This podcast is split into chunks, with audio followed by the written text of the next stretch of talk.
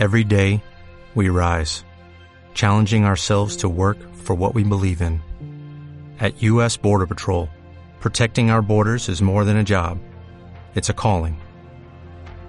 Agents answer the call, working together to keep our country and communities safe.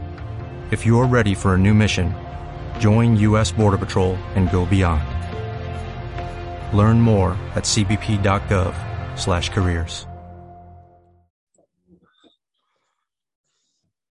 El tema que seleccionamos para hablar hoy es maquillando la realidad.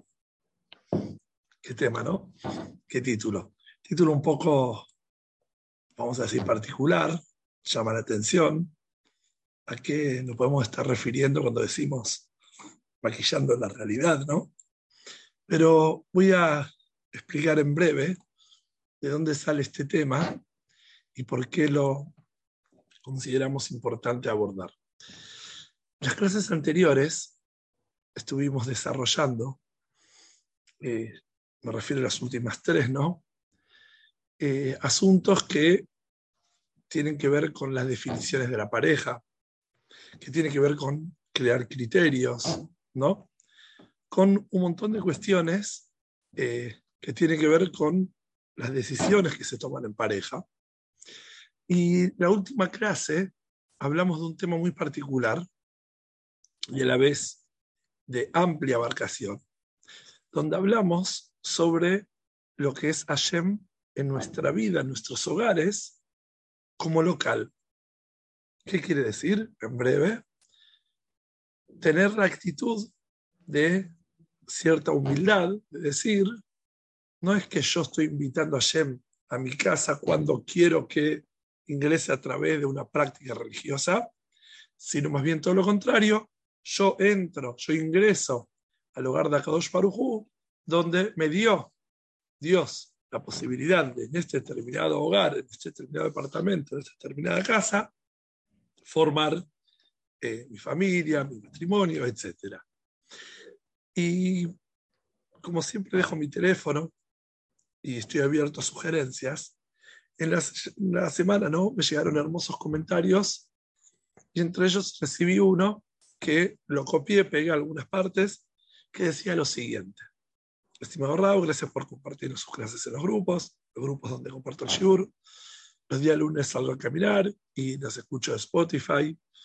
Bueno, no me quedó claro eso de estar viviendo con la sensación que Hashem está en nuestros hogares de local entre comillas. Y me pregunta lo siguiente, ¿eso no sería maquillar la realidad? Yo para Shabbat y determinados momentos disfruto muchísimo de esta presencia de Kedushá y santidad, pero vivir de esta forma 24/7 no sería algo falso. Eh, bueno, me habló de maquillar la realidad, ¿no? Y me puse a reflexionar y tratar de comprender qué era lo que no quedó claro y qué era lo que realmente estaba preguntando ella, que seguramente eh, para demás, ¿no? Oyentes también podría no quedar claro. Y estuve, de alguna forma, creando la idea de este shiur. Yo me gustaría empezar el shiur con una pregunta, si quieren pueden responder escribiendo. Me interesaría mucho la opinión de ustedes. Si leemos el título, ¿no? como estaba en la charla hoy, el título de la charla, Maquillando la realidad. ¿Cómo se interpreta? ¿Qué quiere decir maquillar la realidad? ¿Se interpreta como algo bueno, como algo malo, como algo esperado, como algo no auténtico. ¿Qué les parece? ¿Con qué ustedes asociarían maquillar la realidad? Si le dicen estas palabras, ¿se les ocurre algo que puede compartir? O podría preguntar, ¿la realidad se puede maquillar? El maquillaje se utiliza para el rostro, la piel, ¿no? Maquillar es como algo no auténtico. ¿No? Ahí están escribiendo. Valeria, como algo no auténtico, ¿no? Maquillar la realidad, como tapar algo. ¿Lo ven así? La realidad se puede, existe maquillarla, o la realidad es lo que está a la vista. ¿Cómo nos sentiríamos si maquillamos la realidad? ¿Nos sentiríamos cómodos? ¿Nos sentiríamos incómodos? ¿De qué se trata? Porque acá esta persona me dice que le sonó el shiur pasado que era como una actuación, un maquillaje. Y ya que esta señora utilizó esta terminología, eh, aproveché para desarrollar el tema haciendo cierto paralelismo con lo que es el maquillaje realmente, ¿no? Eh, cuando yo hablo del maquillaje, muy bien, dicen resaltar lo bueno. Está bien, puede ser, depende de cuánto maquillaje. Hay veces se dice que el, maquillaje, es chapa y pintura, que es más tapar que resaltar, pero en muchos casos me imagino que también debe ser resaltar. Me parece muy bien. Cuando hablamos de, de maquillaje, yo digo, esta mujer se maquilló. ¿Está realmente queriendo ocultar algo? ¿O está, como están diciendo, querer resaltar algo? ¿Es algo positivo o algo negativo? Línea general, yo creo, no sé si por lo menos lo interpreto bien, yo sé que habrá comunidades que no acuden a esto, comunidades de determinadas costumbres, ¿no? Pero en línea general, el maquillaje es algo sano, es algo bueno, es algo que resalta, eh, realza rasgos buenos, ¿no? Y entonces, cuando decimos a ver qué estamos maquillando en la realidad, ¿por qué lo suena, ¿no? Como algo que queremos tapar, algo como no auténtico, ¿no? Cuando nos referimos a lo que conocemos, en realidad no es algo de connotación, negativa, para nada. Yo creo que todas ustedes acuden al maquillaje cuando quieren verse bien. Pues depende del caso. A veces para resaltar, a veces para tapar, a lo que no queremos que se vea. Muy bien. En muchos momentos importantes ¿no? de nuestra vida, muchas situaciones, la mujer acude al maquillaje y no se siente que está alejándose de quién es, todo lo contrario, se siente contenta, se ven bien. ¿Dónde entra en realidad eso de maquillar como algo negativo? Porque por algo, cuando uno dice que querés maquillar la situación, es como tapar, como ocultar, como algo falso, ¿no? Entonces, vayamos al ejemplo del maquillaje. Por ejemplo, cuando no querés estar maquillada, vamos a ir al otro caso. Cuando decís, no, ahora no quiero estar. Hay situaciones donde no querés maquillarte y hay veces la circunstancia te lo exige, no estás con ganas de exponerte, de abrirte a determinado grupo y de resaltar y por algún tipo de presión necesitas estar expuesta y te dicen, sí, presentarte, hablar, figurar en escena, ¿no? Y a veces no querés estar ahí. Seguramente, yo creo que habrán notado que hay mujeres que buscan, se dice, no, no es así tal cual, ¿no? Pero buscan como afearse. O mejor dicho, estar menos arregladas, estar menos expuestas. Eso tiene que ver con no estar en condiciones emocionales de sociabilizar. En ese determinado momento no quiere exponerse, entonces prefiere más pasar desapercibida, por infinitas razones que sean, ¿no? Y busca estar lo menos expuesta. Busca no, no, no, no aparecer en escena. Si se lo exigirían y se expone involuntariamente, muy probable que salgan los peores rasgos. Una persona que no quiere exponerse y le están diciendo, dale, a ver, exponete. Tal cual es así en la vida interna. Todo este es el mayal, ¿no? el ejemplo. Pero vamos a ir a la vida interna de la persona. Hay momentos donde el maquillaje te hace conectar con quien realmente sos.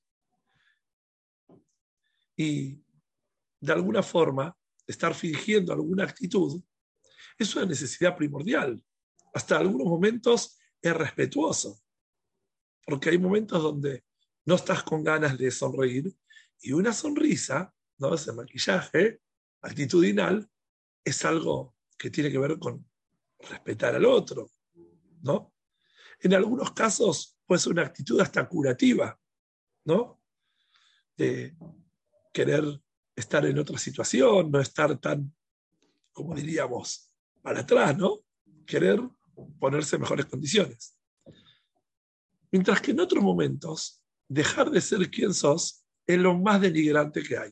Y actuar te pone en un lugar extremadamente incómodo y totalmente malo, dañino. Entonces, hay momentos donde el actuar es indispensable, tiene que ver con respeto a los demás. Luego vamos a ver algunas otras situaciones, pero en línea general tiene que ver con algo positivo. Y hay momentos donde el fingir, el actuar, el exponerte cuando no querés, es extremadamente dañino, perjudicial. ¿Qué tiene que ver todo esto con lo que veníamos hablando y con el matrimonio? Suelo escuchar de chicas jóvenes, en algunos casos mujeres más mayores, que nunca se plantearon hablar los asuntos serios del matrimonio con su pareja por estar maquillando la realidad, por estar tratando de que todo parezca lindo. Y hay varios argumentos. Esto no es porque sí. Hay varios argumentos, escucho, que me dieron, porque un montón de situaciones hay que tratar de taparlas, que no se noten. No estoy hablando puntualmente del ceder negativo que hablamos en, otros, en otras charlas, estoy hablando en general tapar situaciones. Como que socialmente o mismo dentro de la pareja, que las cosas no se noten si no están bien. Entre los motivos que escuché, puede ser por ginujo, para no dar mala imagen. Entonces se tapa como que son una pareja perfecta. Cuando por dentro pueden estar destruyendo cejas, O si es por la familia, ¿no? En general, no por los chicos, por los niños, sino más bien por la familia de los adultos, para ser de una forma vamos a decir, una pareja más recatada, no evidenciar problemas, entonces por afuera todos son grisitas. Si es en la sociedad, para no dar que hablar, uff, gran motivo, ¿no? Cuando la sociedad, si alguien llega a saber que hay algo, el más mínimo, vamos a decir, problema o dificultad, ya sería algo terrible. Y así, un montón de motivos que por un motivo u otro, la pareja decide no tratar un montón de asuntos y como estamos utilizando una terminología, maquillar las situaciones. Estén donde estén, todo sonrisita y todo fantástico. Pero en realidad, ¿qué le está pasando a esa persona o a esas personas dentro de la pareja por dentro? ¿Qué siente ese hombre o esa mujer de no poder sacar lo que tiene en su interior? Y preguntaría, ¿quién se hace cargo de contener eh, de alguna forma hacia adentro como una olla a presión donde las cosas no se pueden tratar. En muchos casos vemos que después estalla muy mal y en muchos casos pasa como desapercibido, no, habrá tenido un desequilibrio emocional, pero entre ellos estaba todo bien. Y de repente hay personas que Dios nos permite enferman, algunos incluso enloquecen, algunos tienen que acudir a medicamentos antidepresivos, porque mucho tiempo estaba todo bien, se veía tan bien, pero no. Entonces, todos esos consejos de la gran importancia de la imagen y que es importante dar una linda imagen en la familia, en la sociedad, etc., pueden ser muy buenos, pero no aplican todas las circunstancias. Cuando en lugar de vivir como realmente sentimos, vivimos de una forma fragmentada. Y digo fragmentada para no decir partidos en mil pedazos. Ese maquillaje está aplicado en un mal momento. Y cuando necesitas fingir, cuando hay que realmente resolver, no estás tomando la elección correspondiente. Y es ahí donde no hay chance, no hay oportunidad de mejorar. Pero ¿por qué no permitir lo que siento? ¿Por qué no permitir mostrar? ¿Por qué no permitir expresar? ¿Por qué no abrirme y de alguna forma decir lo que siento? No estoy hablando de ventilarlo, pero por lo menos dentro de la pareja. ¿Acaso estar con asuntos a reparar es pecado? Pregunto, ¿estar con dificultades a la hora de formar y desarrollar nuestros hogares es fraude? Si estamos con dificultades, estamos con temas, estamos con asuntos que tenemos que tratar. ¿Eso quiere decir que estamos mal? Yo hace cosa de unos meses, en una charla de estas, comenté de que los problemas que tenemos en nuestros hogares son problemas universales, que tienen que ver con personas. En línea general digo todos los problemas estándar, ¿no? Que tienen que ver con personas más religiosas, menos religiosas, con personas de distintas costumbres, sefaradías, así, con personas que tienen distintos cargos, ¿no? En la comunidad, en la sociedad, todos tenemos absolutamente las mismas cuestiones a resolver. ¿Por qué? Porque somos los mismos seres humanos, que tenemos las mismas necesidades. Por ende, las dificultades de lograr y obtener todo eso que necesitamos en común son, vamos a decir, de, de impacto común, a todos nos impacta de la misma forma. No es algo que a uno les pasa, a otros no.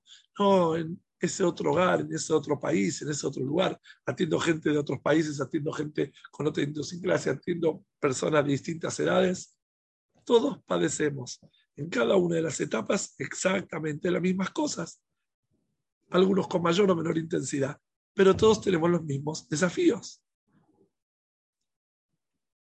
hablar con la persona y el momento indicado, ¿no? No cualquier persona y en cualquier momento, pero tu persona de confianza. Y en el momento indicado lo que nos sucede sería traicionar la integridad de la pareja. Presten atención a esta pregunta. Si yo quiero hablar, voy a mejor plantearlo en un caso concreto. A ver, me gustaría escuchar, leer en el chat la opinión de ustedes. Atención, voy a contar un caso real y me gustaría escuchar qué opinan ustedes. Hace un tiempo atendí un caso, ¿no? De un conflicto matrimonial donde el problema consistía justamente en exteriorizar o no lo que les pasaba. De eso se trataba, vamos a decir, por lo menos el, el primer paso que había que resolver. Naturalmente la mujer quiso recibir ayuda, quiso abrirse, vino y por una persona de confianza me consultó y el hombre luego de muchísimos esfuerzos por parte de su mujer acepta venir a la consulta, pero a no consultar. ¿Qué quiere decir? Vino a la consulta a explicar y argumentar por qué no acepta la consulta. Yo le voy a decir lo que pensaba este hombre. Me interesaría escuchar la opinión de ustedes. El hombre se sienta en el consultorio con mucho fastidio y me dice lo siguiente. Si la pareja necesita exponerse y permitir que otros entren en la relación, entren en esas cosas que no nos ponemos poner de acuerdo, en ese preciso momento la relación se está disolviendo, lo privado se está haciendo público y la pareja de de esa forma se eh, desintegra, se distorsiona. ¿Qué le dirían ustedes? ¿Qué le dirían a esa persona que dice, si me tengo que abrir y si mi matrimonio tiene que ser expuesto a un tercero, ya deja de ser una pareja, ya no somos más dos, ya hay otros que interfieren en la comunicación y lo que nos pasa. No estoy hablando de asuntos íntimos, estoy hablando de la relación normal. Las cosas normales de, de pareja. Este hombre tenía un hermoso argumento y sentía que realmente no correspondía que alguien ingrese a la relación de ellos. A ver, me ponen. En parte tiene razón. A ver, necesito que lo argumenten. Me ponen no. Si es para que me aconseje y nos ayude, no está mal. ¿Ven? Ya hay muy distintas opiniones está bien, está mal. veo que no se me ponen de acuerdo. A ver qué, cómo podemos argumentar que sí necesitan hablar o no. Hay que tratar de solucionar entre la pareja primero. Sí, estamos hablando cuando no lo lograron. Muy bien, en principio sí. No recurrir directo al rabino, psicólogo, etc. 100% de acuerdo. Pero la pregunta es, cuando ya pasaron varios años, no se ponen de acuerdo, están sufriendo, y el hombre dice, continuemos así. O podría ser la mujer, ¿no? En este caso el hombre. Y la mujer decía, pero necesitamos a alguien que nos ayude. Y el hombre dice, pero no. Si alguien ingresa, no, no, no somos más pareja. Ya es un asunto de tres. Si hay algún argumento que quieren poner, lo podemos leer a continuación. En verdad, esto es el resultado de la mala escuela que exige el maquillaje de por vida e impide el crecimiento y el desarrollo de la pareja. El tesoro actúa como intérprete. Así se entiende mejor. Claro, claro, pero este hombre dice que intérprete. Una vez que ya ingresó alguien, ya está. Nosotros tenemos que cuidar la relación y la integridad y la intimidad, ¿no? Como que dice el hermetismo de la pareja. Esto es el resultado de la mala escuela, de necesitar aparentar como que todo está perfecto, porque de fondo el problema que hay acá es que este hombre no permite que haya alguien que esté al tanto de lo que le está pasando y que Hasbe Shalom, alguien llegue a enterarse que las cosas no están perfectas, como que sería un pecado. La famosa frase, no saca los trapitos al sol, me pone. Y pero hay casos que sí. En la halajá, según lo que yo tengo entendido, para que un hombre y una mujer puedan estar juntos cuando tienen una yela en el trapito, tienen que sacar el trapito al sol y ver a la luz del sol el rabino, que es un tercero. ¿Qué pasa con eso? Así que hay casos donde justamente para que la pareja pueda conectar, necesitan. Pregúntale, ¿qué sirve si está sufriendo y pasándola mal? Claro, pero es esa escuela de que hay que aparentar todo y que hay que de alguna forma dejar que las cosas parezcan bien y por dentro, bueno, tendremos problemas, la vamos llevando, vamos para adelante. Lamentablemente sí. Y es más, el planteo del hombre, ahora me acuerdo, era, si realmente yo lo tengo que exponer acá, listo, quiere decir que el matrimonio fracasó y ya no somos pareja, listo, nos abrimos a hablar, pero acá terminó todo. Como diciendo, una vez que ya desatamos el atado, ya se disuelve todo. Muy bien, acá pone que en general a los hombres no les interesa hablar sobre las cosas. No generalicemos. Hay hombres que sí, si bien mayoritariamente son las mujeres que quieren hablar y sacar el problema, pero hay veces, eh, mayoritariamente suele pasar con los hombres. Hay hombres que sí quieren hablar y la mujer a veces se resiste. ¿Está bien? Lo digo por, eh, eh, por el tiempo que tengo de consultorio, ¿no? Bueno, entonces le voy a decir qué es lo que le respondí a, a este hombre. Le dije, mira, el matrimonio está compuesto por dos personas. Si bien tu mirada puede ser muy original, pues la verdad me sorprendió, muy auténtico, muy original, auténtico, muy original, ¿no? una idea interesante. Dije, tendrás tus motivos por los cuales te sentís que abrirte emocionalmente te genera sensación de invasión, ¿no? porque él sentía que si se abría estaban invadiendo la privacidad. Le digo, digamos que realmente lo sentís y es así, confío. Por otro lado, tu pareja tiene el mismo motivo de argumentar y sentir distinto. Entonces, desde el momento que decidiste casarte, de ser que elegiste un ser humano como, vamos a decir, eh, como pareja, una persona que tiene deseos, que tiene sensaciones propias, no elegiste un objeto, ni generaste un usuario, porque vieron eso de generar un usuario es usar al otro. Entonces, no generaste un usuario en tu pareja para usar a tu pareja. Es entonces sin darte cuenta, elegiste a alguien que Baruch Hashem razona, elegiste sin darte cuenta a alguien que Baruch Hashem siente, Baruch Hashem elige cuándo y de qué manera llevar adelante sus estados emocionales. Y obviamente, sin exponer cosas muy íntimas de la pareja, lo que le afecta directamente a ella de la relación, elige, necesita, decide compartirlo con personas de confianza para lograr mejorar la relación y volver al núcleo de la pareja y estar bien, bien unidos y proteger luego la privacidad, la unicidad de la pareja. Pero elegiste un ser humano que también elige, que también siente, que también razona. Entonces, le dije, me parece que si no subestimas la forma de razonar y sentir de tu pareja, tu pensamiento puede ser magnífico, pero ya cuando te casas, la relación es de los dos. Quiere decir, la relación se mide en base a lo que los dos traen y de alguna forma los componentes que hacen lo que se llama esta pareja. Bueno, luego de una breve y considero insignificante discusión, el hombre ya estaba muy entusiasmado y fue ella quien tuvo que poner filtros a todo lo que él después se abrió y palabras tan terribles, ¿no? Y vamos a decir, términos tan desubicados que expresaba este hombre, pero felizmente luego pudieron sacar enojos y aceptaron la orientación. Entonces, es verdad que el maquillaje es muy bueno. Es verdad que de a ratos el maquillaje puede ayudar y no todo momento es para abrirse y toda situación. ¿No?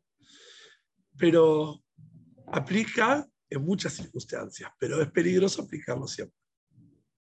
No entiendo nada de piel, no soy dermatólogo, pero imagino que una piel que está todo el día maquillada puede generar cosas negativas. Cada tanto hay que hidratar la piel. ¿Es así?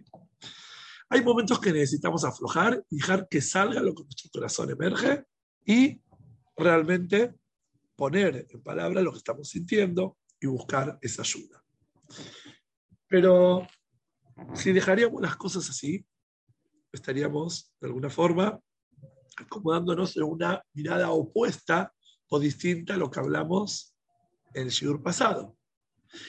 ¿Por qué? Porque en la clase anterior hablamos que cuando vos estás en tu hogar y sabes que está Hashem, no actúas como se te cantan las ganas, no actúas de una forma deliberada, sino tratas de amoldarte, acomodarte. Entonces, ahora vamos a hablar del momento que sí es bueno y la forma que sí es bueno aplicar el maquillaje en la familia, en la pareja puntualmente.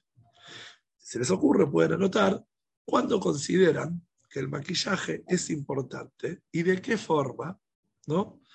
Y a través de ese maquillaje logramos grandes y buenas cosas dentro del matrimonio. Si se les ocurre, pueden anotar, si no, vamos a continuar.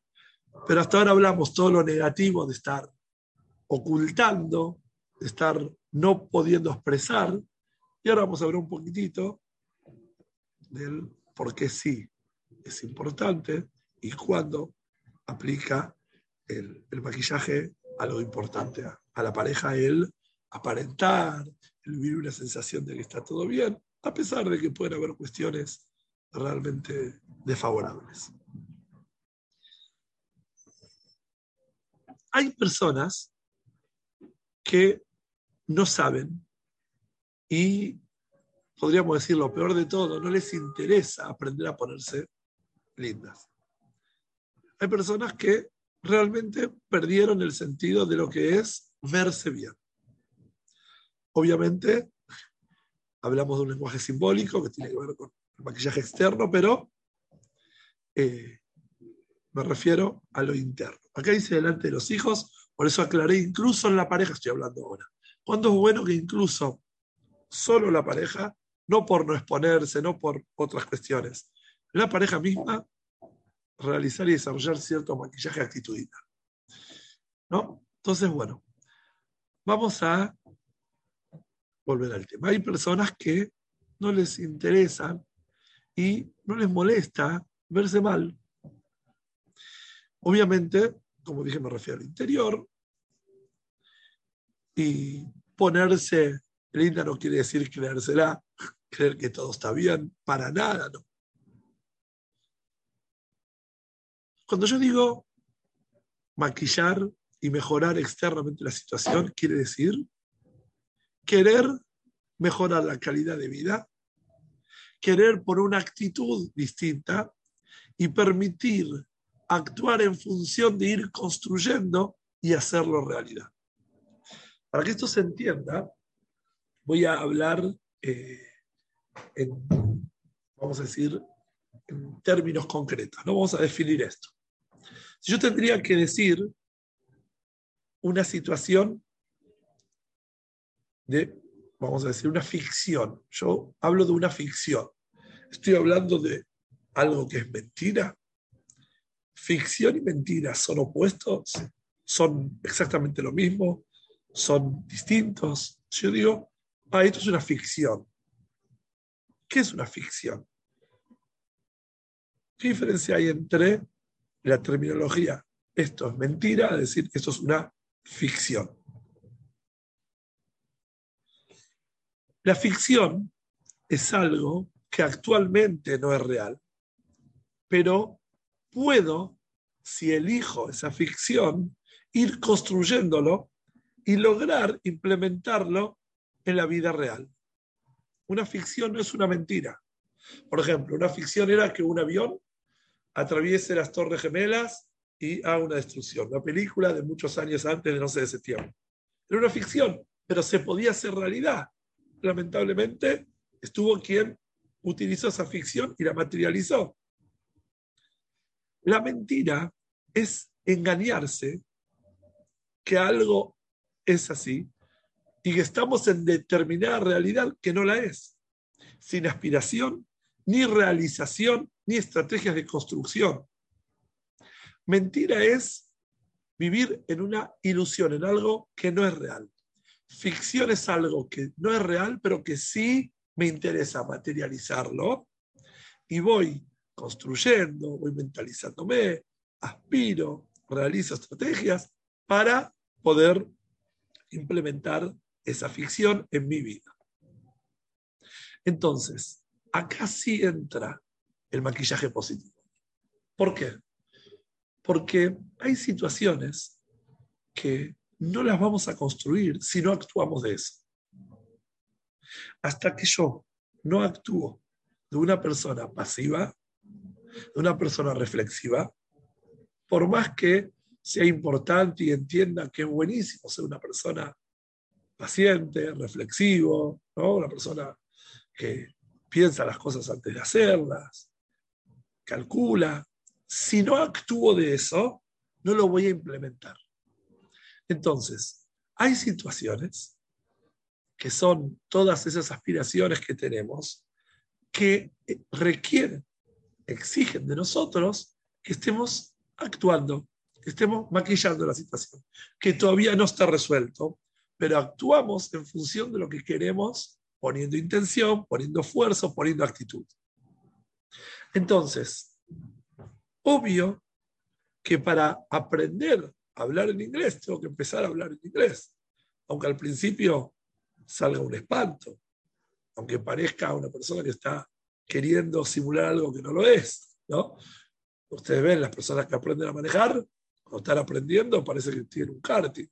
Las personas que empiezan a hablar un idioma, las personas que empiezan a eh, actuar, ¿no? Empiezan a estudiar medicina, empiezan a utilizar terminología académicas, pero todavía no, no saben aplicarlo coherentemente, de una forma eficaz, de una forma íntegra, van a poquitito entrando, actúan de lo que quieren transformarse. Eso es un maquillaje, eso es una actuación, eso es simular algo con intención positiva.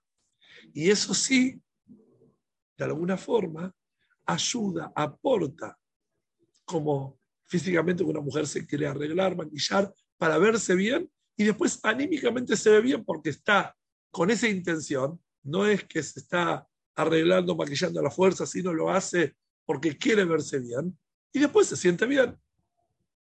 Entonces, cuando estamos actuando, cuando tenemos una ficción que la queremos hacer realidad, pero con intención real de entrar a ese clima, es buenísimo, es necesario e, y es hasta indispensable. Lo que no está bueno es cuando está una situación no buena, y no es que estoy intentando ponerme en un buen lugar, necesito hablar de lo que no está bien y quiero fingir que está todo bien porque no puedo sacar lo que me está estorbando. Eso es negativo. A ver, cuando dicen que sonrías aunque no lo haces, y entonces Hashem te dará los motivos para hacerlo. Eso cuando tenés intención. Si vos sonreís y no querés estar bien, no precisamente Hashem te va a dar la razón. Si vos querés, está escrito, potea deja umasvía lejol hay razón. Vos abrís la mano para recibir algo que te van a dar, ¿no? Bueno, a ver, abro la mano, que me den. No, abrís la mano y te van a dar si tenés razón. Si hay intención de querer estar en esa actitud, cuando vos actúas de eso con esa intención, vas a crear condiciones, vas a hablar con tu pareja, vas a tratar de que esa actuación no sea falsa o haz de shalom para tapar, sino para transformarlo en realidad. Entonces ahí ese maquillaje, esa actitud externa va a motivar y lo vas a sentir bien, como esa mujer que se maquilla y se siente bien viéndose lindo. Ahora, esto hay que encontrar el equilibrio entre lo que es fingir, ¿no? Y ser realista, ¿no? Es un equilibrio que hay que saber encontrarlo y llevarlo con la pareja, porque uno lo siente de una forma, el otro lo siente de otra. Lo que para uno puede ser actuar en determinado momento, para el otro es tratar de generar un buen clima. Entonces uno dice, bueno, pará, pará, pará, está todo bien. Y otro dice, bueno, está bien, pero quiero poner buena onda. A ver, poné buena onda. Ay, pues no estoy de ánimo. ¿Y cómo es la cosa? Ahí tienen que los dos encontrar el equilibrio y dar lugar al que necesita, de alguna forma, hablar, que el otro le dé lugar para que lo saque, y a la vez el que necesita tratar de darle el buen clima, ser aceptado por el otro, que a través de una conversación y todo, luego pueden intentar estar en un estado, vamos a decir, eh, óptimo de buen clima es ahora que comprendemos que en realidad actuar acorde a la presencia de Hashem en nuestros hogares es en realidad conectar con nuestro ser interior. Porque ¿qué Yehudía no quiere vivir con Akadosh Baruj en su casa como local? Todo esto es la respuesta a esa pregunta que me hicieron. ¿No es fingir? ¿Quién no quiere crear esta ficción para hacerlo realidad, vivir con Akadosh Baruj en su casa como local y él como visitante. Obvio que todos nos gustaría lograrlo. Para eso necesitamos fingirlo, pero no fingirlo con una connotación negativa. Al revés, quiero hacerlo porque quiero de alguna forma lograr que la sensación en mi hogar sea la presencia de Hashem a través de una palabra de Torah, a través de un comentario, a través del el estímulo al crecimiento, ¿no? Entonces, tener de alguna forma presente a Hashem en nuestro hogar y vivir acorde de eso, no es maquillar nada. Es permitir que esa gran ficción que tenemos de conectarnos con Hashem sea algo concreto. Para nosotros aún no es realidad, ¿no?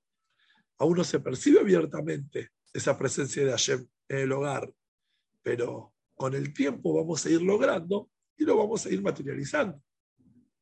De eso se trata generar este clima, este ambiente con intención. Pero, obvio, que no lo vamos a lograr si es superficial, si es falso, si no hay intención real, si es nada más crear la sensación de que está todo bien y ya está. No. Estamos a unos días de Shavuot. Tres días seguidos de estar en casa, Shabbat, Yom Tov, Yom compartiendo manjares, lácteos, de carne, viviendo momentos de Torah en la mesa, preparar la mesa, sacar la mesa, ordenar, barrer, preparar la mesa, sacar la mesa, barrer, de entretener a los chicos, de entretener, a veces a los padres, a los suegros, cuando estamos en casa de ellos. Y nos toca jugar varias partidas juntas. Son momentos de maquillaje, ¿es así o no? Son momentos donde tenemos que caretear. Son momentos de mucha convivencia. Exige mucha intención, muchas ganas de, de, estar bien y querer estar bien y sentirnos bien con las comidas, sentirnos bien con la ropa, sentirnos bien con los chicos, con los adultos. Son muchos tiempos que se nos, eh, vamos a decir, se nos acumula, ¿no? Son momentos de crear sanamente ficciones. Es para eso indispensable. Como hablo en fechas antes de las vacaciones, previo a las vacaciones o viajes familiares, la pareja hablar y preparar ese clima. Tal cual como la característica de este Had, que Ishehad Belebehad. Como un hombre, como un corazón. No es que nos transformamos en un hombre, en un corazón. Somos seres humanos distintos. Amisrael está frente a Arsinai y cada cual era quién era. Como se dice, cacual es cacual. Cada uno era lo que era. Pero a pesar de todo, tenían esa preparación, se habían preparado para llegar a Matan Torah. Y dijeron, Hashem va a aparecer, Hashem se va a revelar, nos va a entregar la Torah. Entonces, ¿qué Belebehad, como una persona, aunque no eran uno solo, pero eran como uno, con un sentimiento, preparados para poder recibir la presencia de Hashem y bajar y llevar a sus vidas la Torah, la Kdusha que Hashem iba a compartir con nosotros en ese momento. Es así donde Hashem decidió entregarnos la Torah, donde el sentido más importante y trascendental es superarnos por sobre las diferencias ¿no? que tenemos unos con los otros, trascender lo material y conectarnos con Hashem en las condiciones correspondientes. Y si prestamos atención, cuando Irel dijo, como y le dijo a esta persona, a este guer, este converso, le dijo respetar al otro toda la Torah. Está preguntado en Hazal, ¿acaso respetar al otro toda la Torah? Hay mitzvot que son con los compañeros, hay mitzvot que son con Hashem. Voy a tomar un paso de agua, voy a hacer una verajá, estoy conectando con Hashem, no estoy conectándome con otro. ¿Por qué dice que el amor al prójimo es toda la Torah? El Tania explica que para lograr el amor sincero al prójimo, tenés que elevarte por sobre la materia. Porque desde, lo, desde el plano material, por más sentimientos puros que tengas por otra persona, lo físico del otro compite con lo tuyo. Lo material del otro compite con lo tuyo. Para realmente lograr ese que tenés que trascender de lo material. Así dice el Tania el sentido de toda la Torah es trascendernos, conectarnos con un plano superior. Desde ese lugar logramos que Hashem realmente habite en nuestros hogares, que sea Él el local y nosotros estamos de alguna forma creando todas esas condiciones para poder recibir y percibir esa santidad, esa que Hashem nos da y nos dio a través de la entrega de la Torah, como dice la palabra Anohim. La palabra Anoji explica Hasidut que quiere decir Ana Nafshi Katvid Yavit. Explica Hasidut que quiere decir Ana Nafshi Katvid Yavit. Yo, mi alma, me transcribí y me entregué. ¿Qué quiere decir? Que la esencia de Kadosh Baruj mismo se entregó a través de la Torah. Cuando en tu casa, cada uno de los rincones de la casa tiene alajot, tiene mitzvot, cada uno de los detalles de la casa se hacen como Hashem quiere, entonces Kadosh Baruj entra a tu casa y cuando él entra vas a ser dueño. O le vas a decir a Hashem cuándo entrar y cuándo salir. A los malajim le decimos, Boahem le shalom, le shalom. Pero a Hashem no. Hashem una vez que entra juega de local. Y eso es lo que queremos y esa es la bendición. Entonces, cuando realmente nos preparamos de esa forma, cuando realmente comprendemos que recibir la Torah es trascendernos, es porque ponemos en primer plano a Hashem creamos de alguna forma ficciones que son las expectativas que tenemos de crear en nuestro hogar un lugar de Kedusha. Y de a poco vamos materializando y vamos llevando el hogar a donde tiene que llegar. Que tengamos un Hashawot Sameach, que recibamos la Torah con primiud, forma íntegra, en forma, vamos a decir, profunda, y que podamos incorporar todos estos conceptos en nuestra vida por el bien de nuestro matrimonio y nuestra familia. Y eso tiene que ver con la decisión de querer de alguna forma actuar de ratos, sí, maquillar situaciones, pero con intención de implementarlo y llevarlo. Cuando realmente lo llamo de esta forma, Hashem pasa a ser el dueño de nuestro hogar y nosotros entramos pidiendo permiso y automáticamente lo respetamos y nos queremos. Buenas noches.